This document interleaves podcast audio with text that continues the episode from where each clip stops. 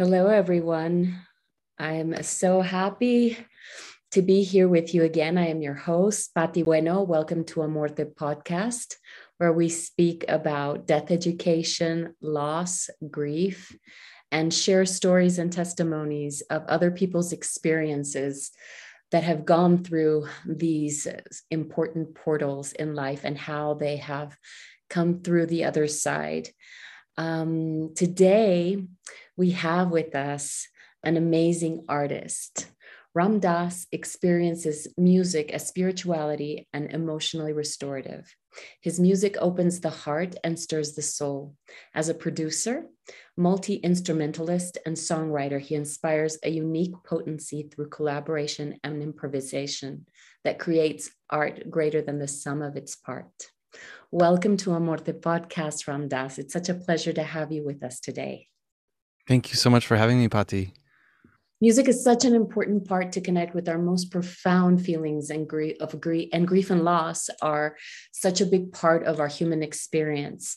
So I'm I'm so happy that um, your music has been so inspiring for people to be able to to process these very strong emotions that accompany our life journey. Could you tell us a little bit about how music was um, introduced into your life, how it became a part of your life? Absolutely. So, I was born into a musical family. Both of my parents are professional musicians, classical, Western classical musicians. My mom plays viola. My dad plays woodwinds. He plays pipe organ and piano. Um, so, you know, there's a story of when when my mom was pregnant with me, she was playing in a ballet uh, Stravinsky's Petrushka, and you know there was a spot in the in the ballet where it got really exciting, and every time we got to that part, I would kick. So um, apparently, I've had music uh, in my blood and around me since I was, you know, created, uh, and uh, I've been surrounded with it since. I'm raised on Western classical music. Uh, rock and roll, the Beatles, um, and then got deep into Indian classical music. And uh, I just kind of haven't stopped with music. It's it's uh, everything for me in a lot of ways. Lucky you. That must have been quite an experience to grow up uh, with two parent musicians. Wow, what what a journey! That's amazing. And then your constant dedication to render the beauty of human experience, triumph, tragedy, and beyond has led you to the world stage as well. You have performed at the 2019 Grammy Awards, played at Carnegie Hall, and continue to perform at venues around the world everywhere. So yes, your your journey with music is is huge tell us what it's like um, in to process your feelings through music. Wow how to what it's like to process my feelings through music. Um, it's easier than having to uh, process them through through therapy i would say. Um, it's a lot faster it's a lot fuller. Um, there is a way that essentially when we feel feelings without resisting them without trying to uh, strangle them and you know pack them away and not not have them that the feelings then get more intense. So with music it's almost like a, a, gateway. It's like a doorman opening the door and saying here you go and almost kicking you through sometimes as well where um, it's a force of its own. I mean i really do feel that music is is a medicine in the sense that we don't need to know its mechanism of action, but it is innately healing. And so, regardless of what feeling we're feeling, there is music that can encompass and embody that feeling. Um, or if we're feeling something that's really challenging, it can help us move through that feeling into a, fuller feeling state.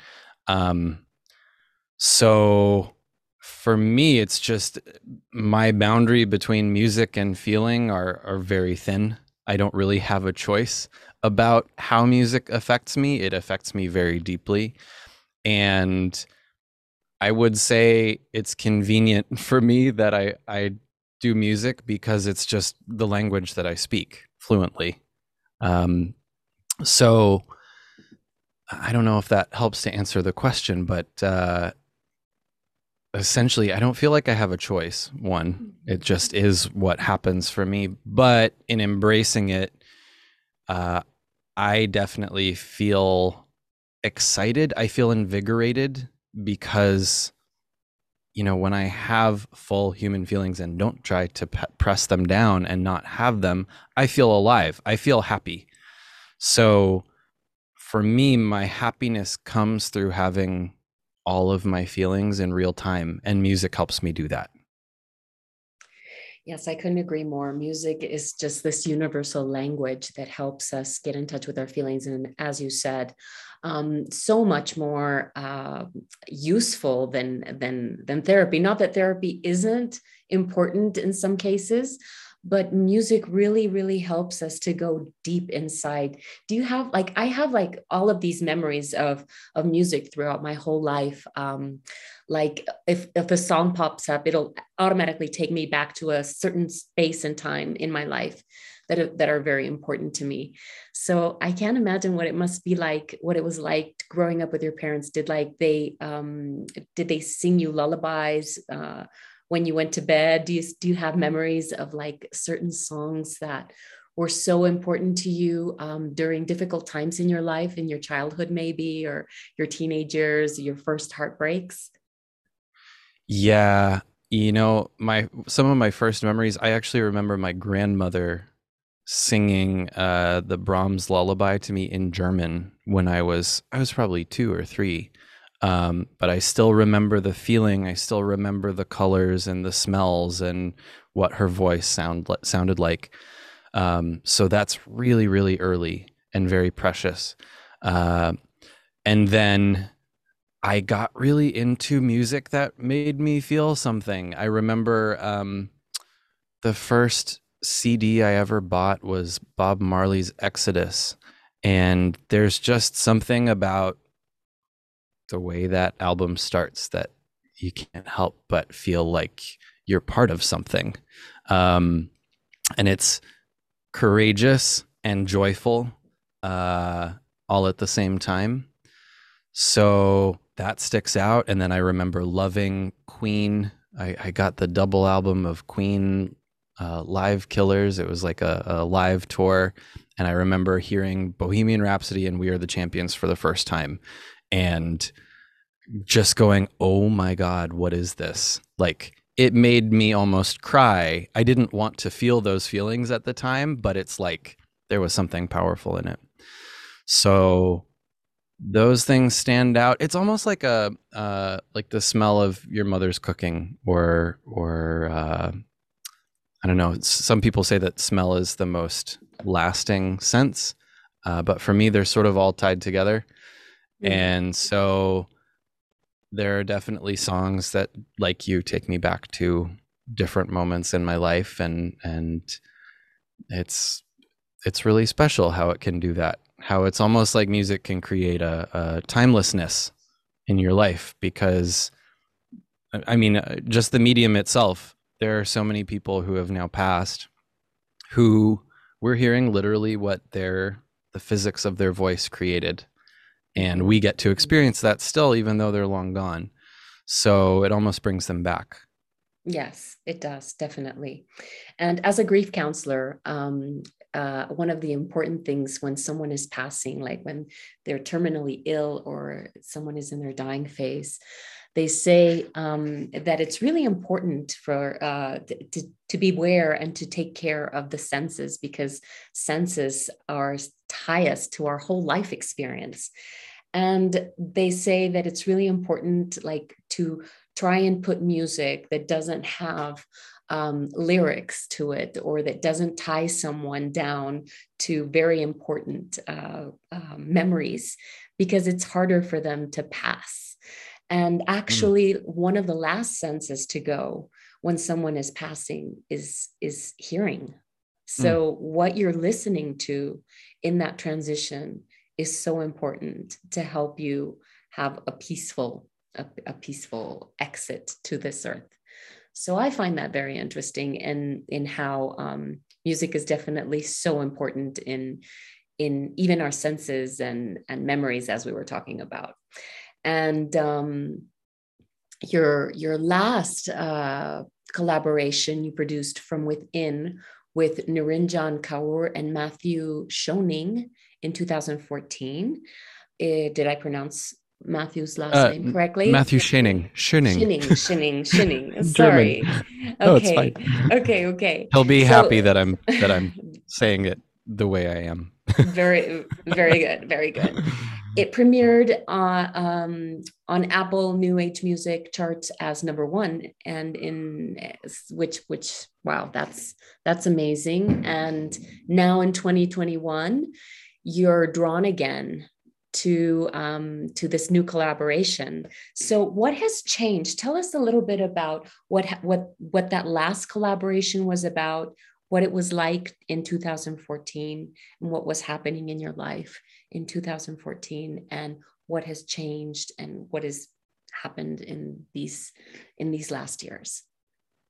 You know there's a really interesting parallel between that record and this record. Uh, the main difference to start with differences is that this is uh, this feels much more personal to me in the sense that uh, I composed these pieces with Bogdan Jukic and Mati Davia um, with a particular intention of expressing the feelings that we're feeling in the moment.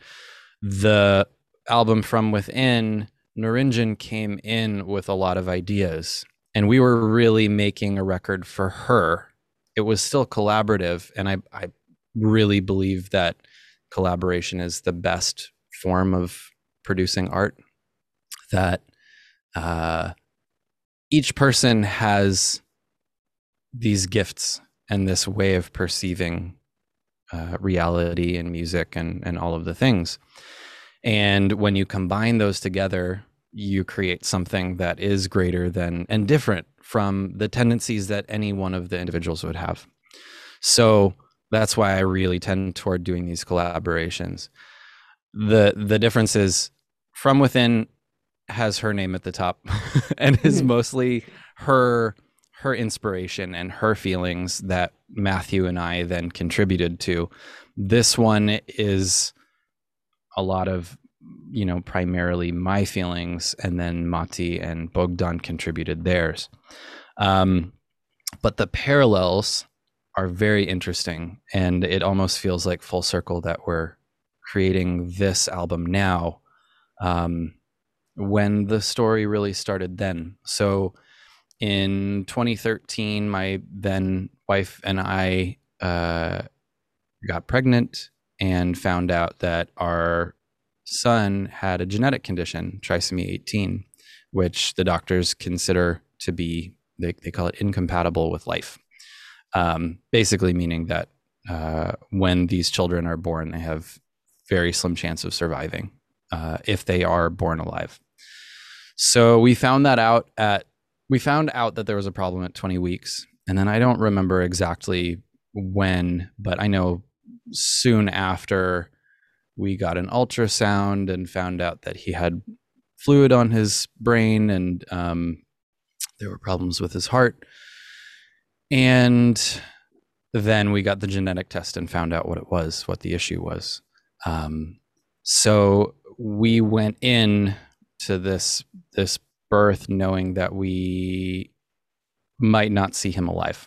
So that was going on while we were creating that record from within. And that album actually, as the, funny enough that you say it, um, that was what was playing when he passed. So he was born alive. He lived for 72 hours and a few minutes.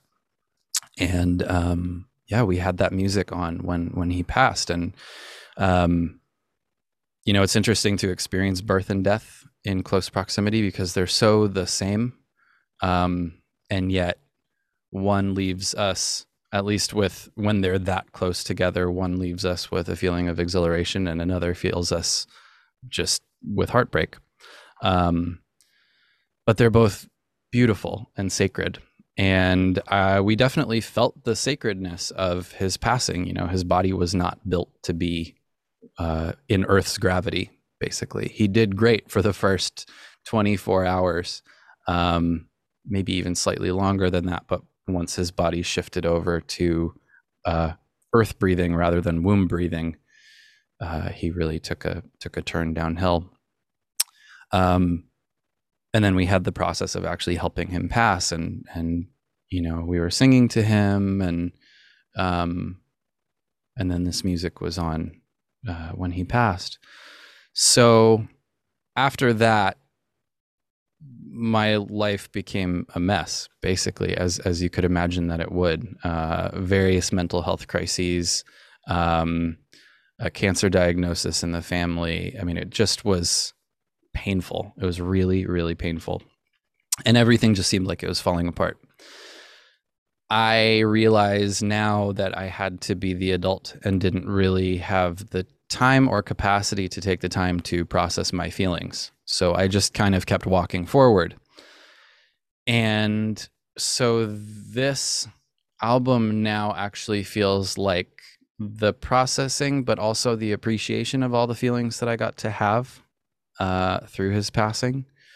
And for me, it's really a a question. The whole record is a question of if you knew that you were going to experience all the feelings that you'd have in human life, all of the pain and suffering, and all of the pleasures and and you know positive feelings as they call them, um, would you do it again?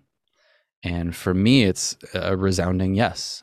Uh, that that the pain and the sorrow are just as beautiful as the inherent and and obvious joy and happiness. And that happiness itself does not mean you're not having harder feelings. Um, so i love expressing in music the duality of simultaneously being happy and joyful and beautiful and also expressing pain and sadness.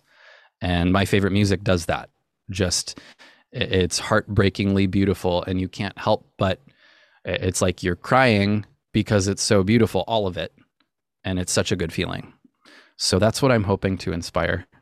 Uh, we'll mm. see. We'll see how people respond to it, but you know that's what it does for me. It's it's uh, heart opening, really beautiful and joyful and also has a sorrow in it that I think is very precious.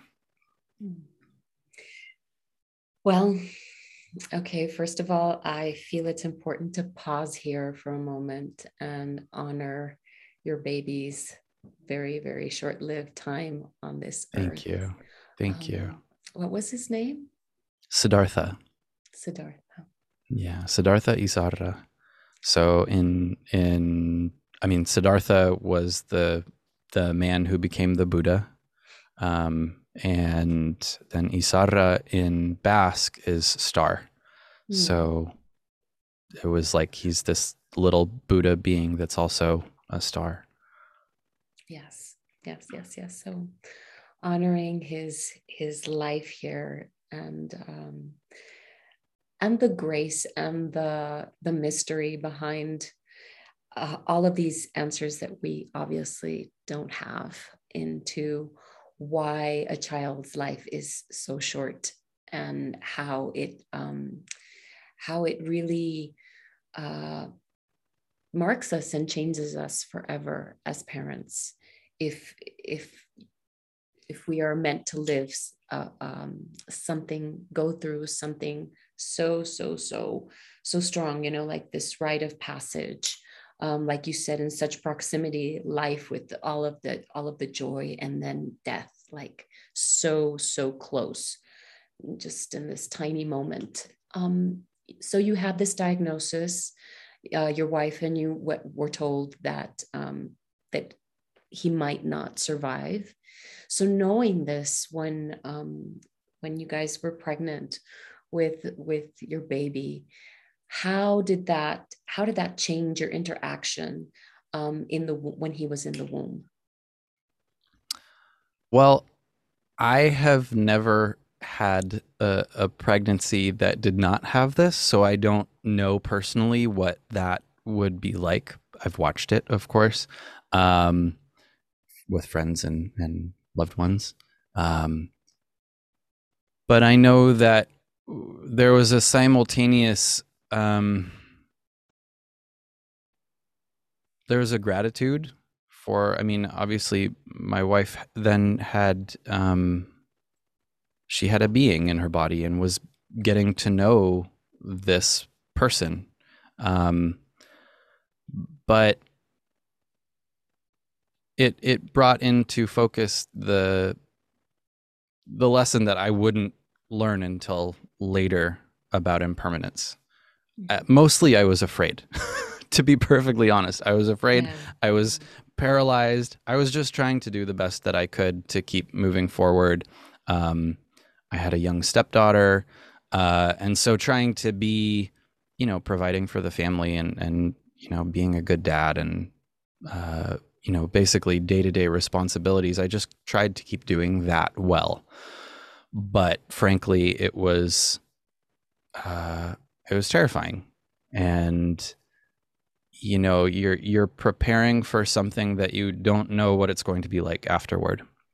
So there was a lot of lead up and a lot of knowing that we were about to experience something really big, but also not knowing at all how to prepare for that. And I, I don't know that you can. Um, I don't think so. Yeah, it's just, it's going to be heartbreaking. It's going to destroy your world. And try not to die yourself, essentially. um, I had worked with a man named Francis Weller, who is uh, an amazing counselor and therapist who does a lot of work with grief and grief ritual.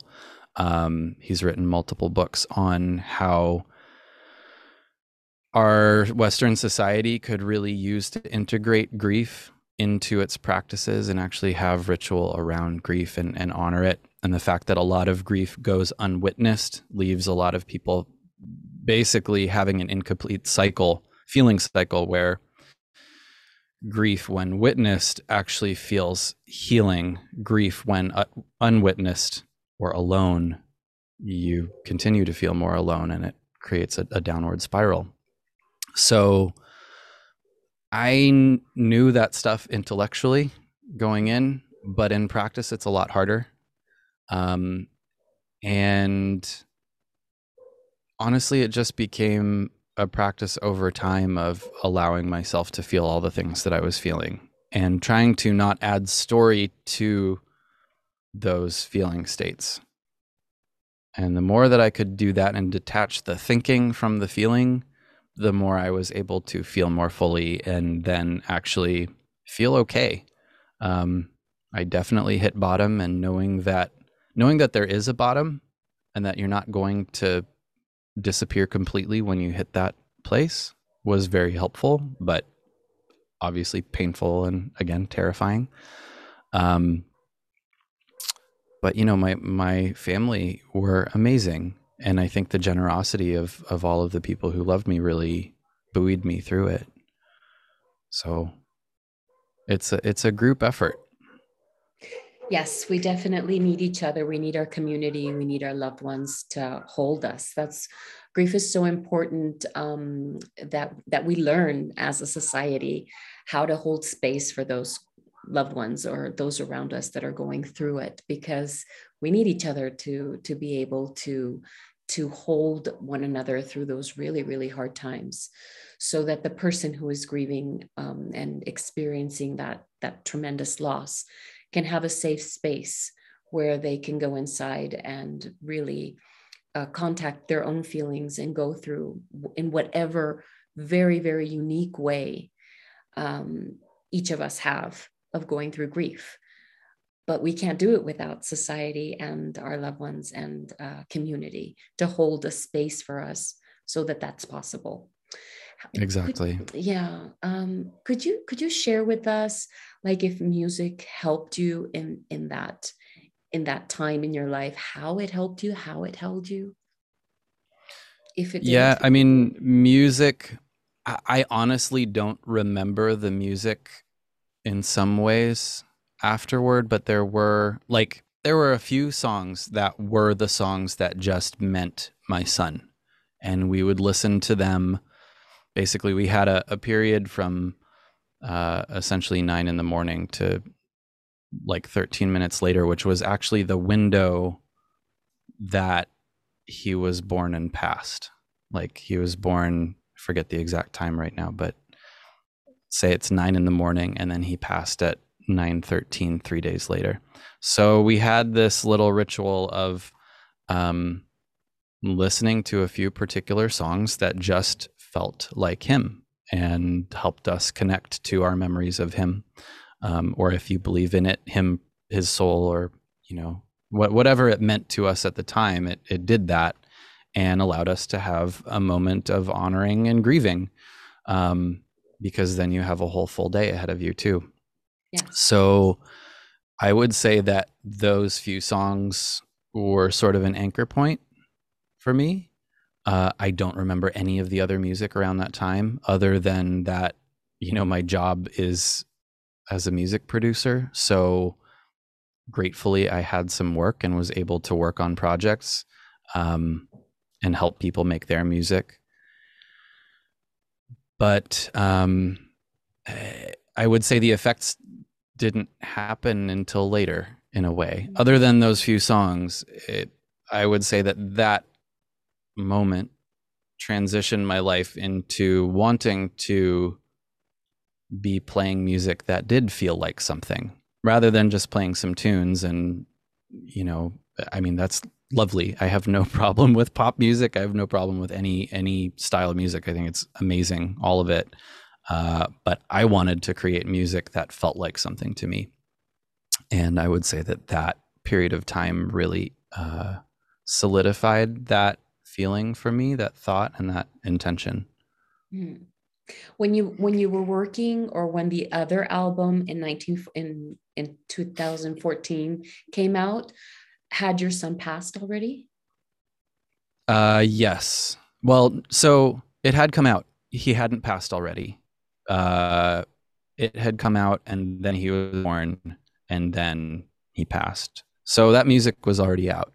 Um, and was definitely I mean, I remember bringing the first mixes back, and it was like the sound of the pregnancy was that album. So it was fitting that he passed to it as well. And how long after after this this grieving period, this very very deep grieving period, would you say you started slowly coming out of out back into the world, even though I know simultaneously you had to work, there's a family, there's another, there's a stepdaughter, there are other things happening in life. But when would you say, around what time do you think um, you started like coming back out into the world? I feel like, without remembering exact specifics, I remember the first six months being excruciatingly painful to the point that it was it was terrifying to go into a grocery store and just have to interact with people. Um, at a year, I think it got somewhat easier, uh, but then you know another layer of grief comes up. Um, at some point, I found uh, plant medicine ceremony, um, specifically Wachuma, San Pedro, mm. and um, the teachings around those ceremonies, uh, I would say actually really saved my life. Um, and I think that was almost exactly two years uh, after he passed, maybe slightly earlier. So I would say around two years is when things started shifting because I found something that gave me some grounding and some hope for myself. Like I started to actually find myself. That said, I was what I'm 34 now and it was 7 years ago. I was 26, 27 so young when this happened. Exactly. So I don't know that I even really started knowing who I am until a couple of years ago, honestly. Um, I was going through the motions and I was doing things that I feel like I was expected to do as part of my identity. Um, but then there's been a shift in the last couple of years of just finding out who I am, and it's an ongoing process.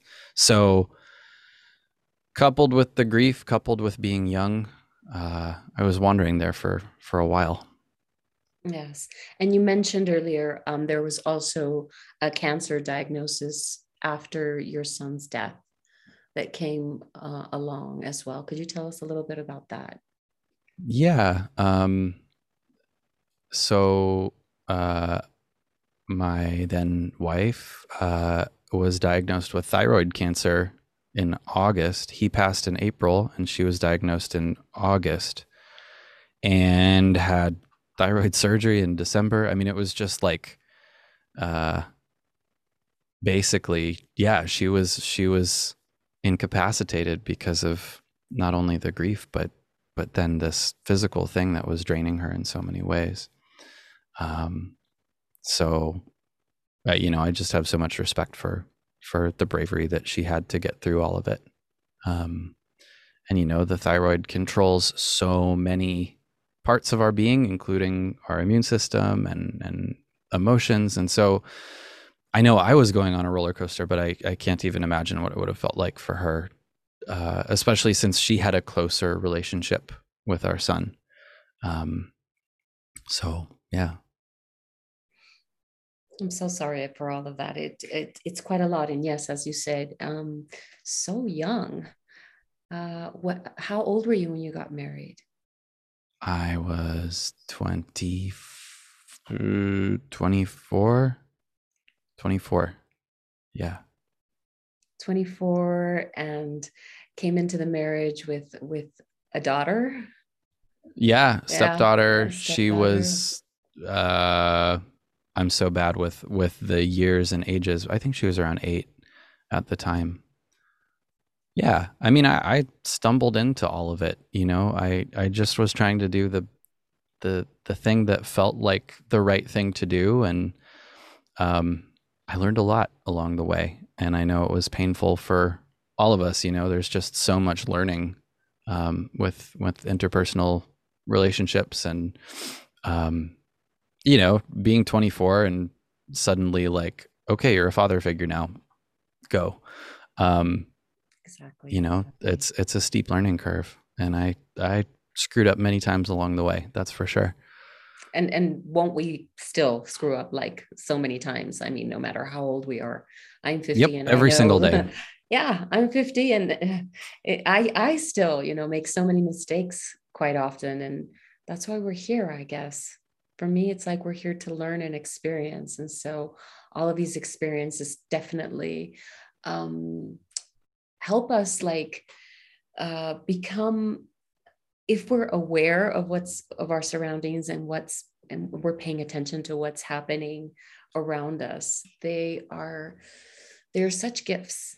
They are such gifts to help us become more in contact with our true essence and um, and how we react to different situations and how we experience life and, and gratitude for all of it for everything that we're that we're living day to day because that's what this journey is all about huh i agree completely yeah yeah, yeah.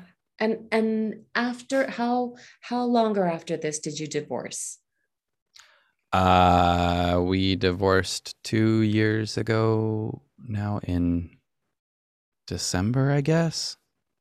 Again, I'm I'm just so bad with yeah, with timelines. Okay. Uh, it's all been a blur, but it's been about it's been a couple of years.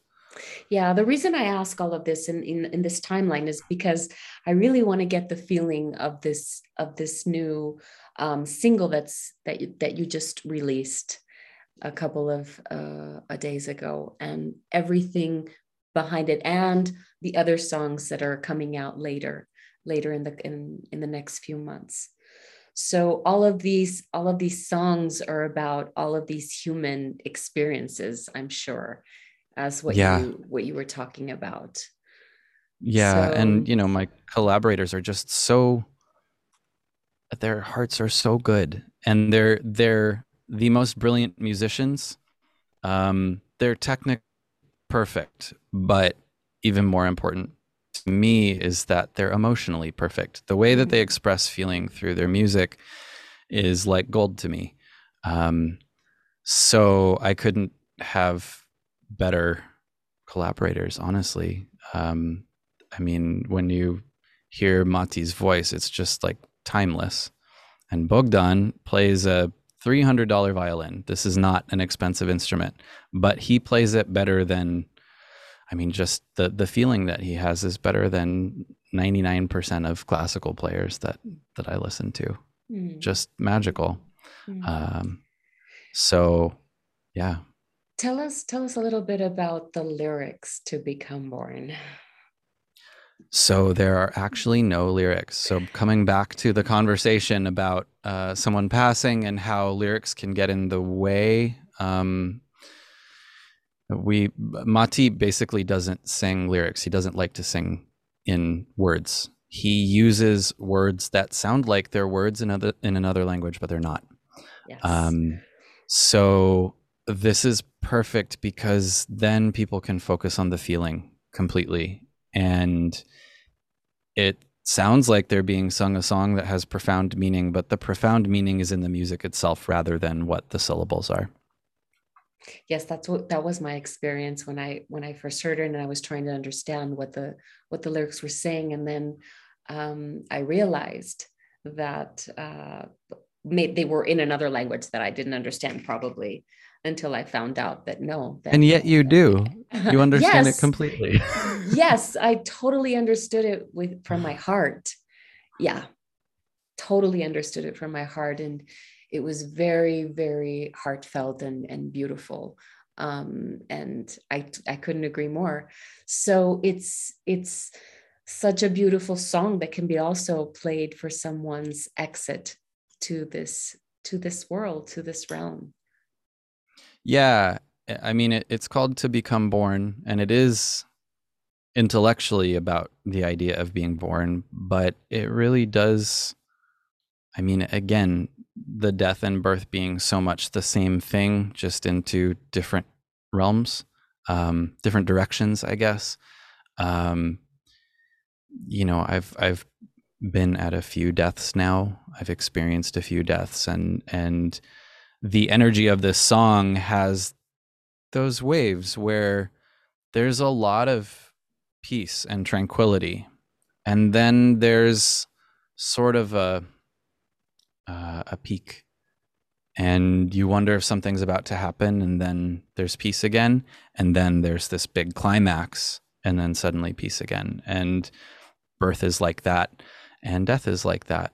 So you, the the idea of being born you can interpret that whichever direction you want. I think they they're both accurate for this song. I love that. And i love that in buddhism they say that um, when you die you you wake up from from the big dream right?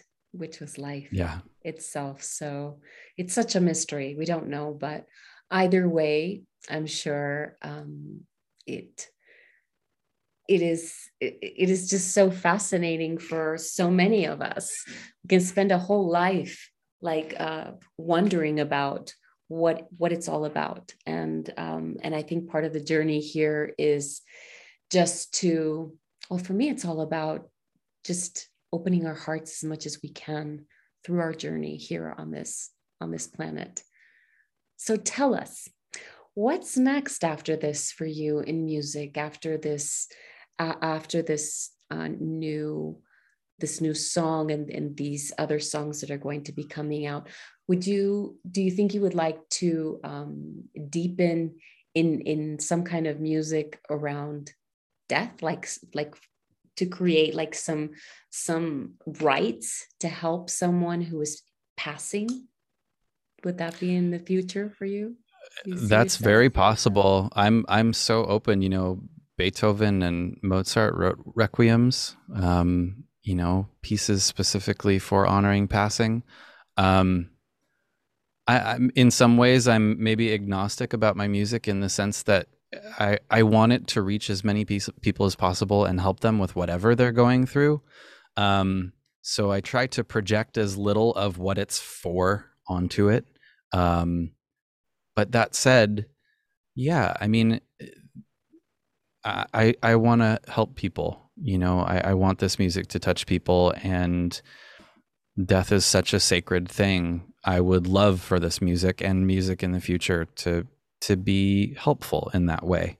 Um, I, I think being helpful for me is more important than uh, my ideas of what I'm supposed to be doing or what it's for. So, um, I, I, am unopposed to to making music for for death rites and birth rites and um, yeah, I mean that that honoring all of the phases of life is very important to me. Mm-hmm. Um, and yeah, we'll we'll have this this EP. We have three two more singles and then the EP coming out this year, one each month uh, in October, November, and December. And then next year there will be another EP and some really juicy uh, live material. And uh, we're starting to look at making more of this type of music too. That's instrumental, and um, I'm really interested in applying this music to film as well, um, and finding visual media to both propel visual stories, but but also for the visual stories to enhance the music. So, you know, where wherever it should go, I'm game. I'm very excited about that. Well, I'm exciting to, uh, excited to listen to it when it comes out. So, would you share with us? I would like um, if we start like cl- start closing this this interview, this podcast. I would love it if you could leave us with um, you, you say that you're so interested in helping others and, and sharing with others. So, what would be like the the the most important teaching you learned out through these last years, like the, these experiences that you've gone through?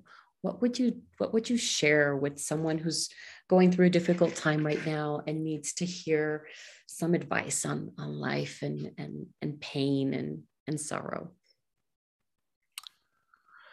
Uh, one thing that I learned is that pain is the worst thing that can happen to you. So if you can endure pain, that's the worst. That's it. You're good. Mm-hmm. um, uh, not to say that it won't be really painful. It's going to be really painful, but but you're okay. Um, and the other is keep breathing and ask for help. Mm. Um, there's there's a lot of help available. People want to help, um, and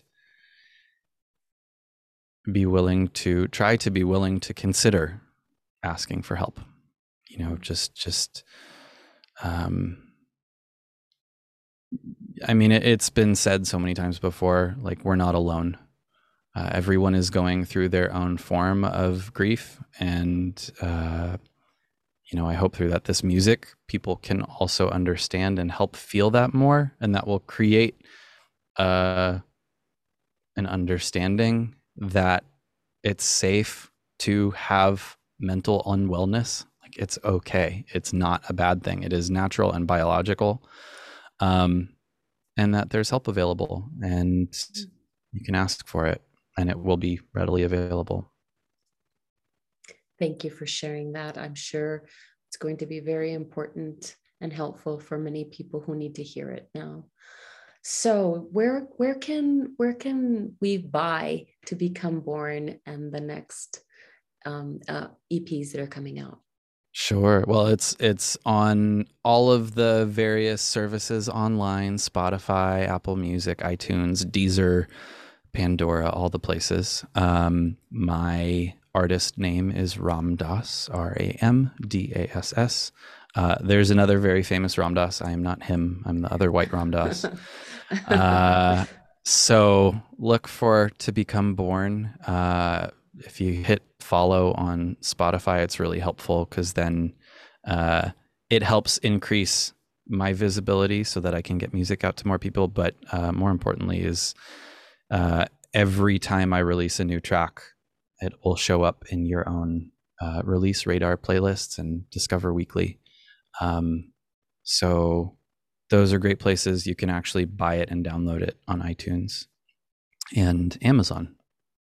Great. And then when the full EP is out, there might be a physical product, and that will be on my website, ramdassmusic.com.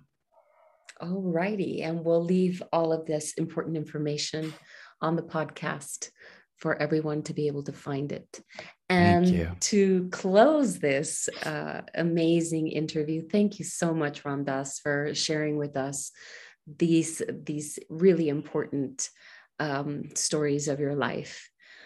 Would you share with us some some song, something to say goodbye to our audience? Sure, sure. Yay! Um, thank you.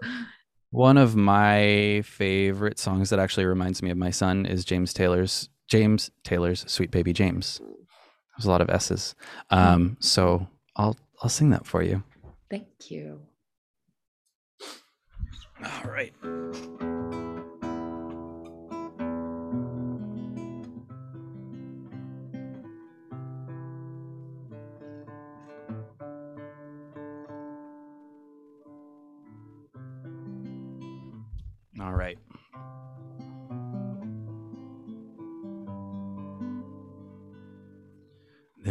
There's a young cowboy who lives on the range.